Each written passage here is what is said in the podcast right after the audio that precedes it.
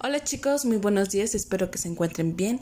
Hoy les voy a explicar la última etapa del ciclo del agua que corresponderá a nuestro, a nuestro ciclo escolar en la materia de ciencias naturales. En este caso ya trabajamos el agua evaporada, como esta pasa de los ríos hacia las nubes o a nuestra atmósfera y la segunda etapa sería cómo llegan estas gotas a pasarse, eh, a cómo llega esta agua a pasarse a gotas, ya sea en forma de nube o las gotas normales. Y la tercera, el tercer ciclo fue cómo pasan estas gotas también a ser granizo o nieve.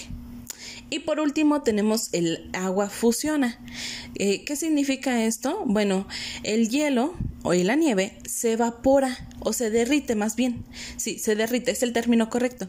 Eh, el hielo y la nieve de los volcanes se derrite y es y cuando se derriten pasan a ser ya sea mar, este, océano, ah, ríos, eh, entre otros aspectos. ¿Y qué sucede? pues que esta agua de nuevo se vuelve a evaporar y vuelve a surgir todo el ciclo del agua.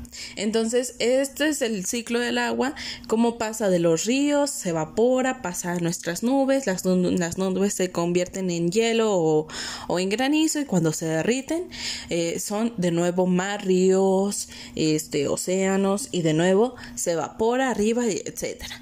Entonces, este es nuestro ciclo del agua.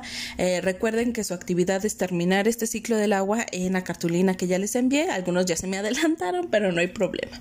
Cualquier duda que tengan sobre esta actividad, sobre este ciclo del agua, igual me pueden mandar un mensajito y se los respondo vía WhatsApp.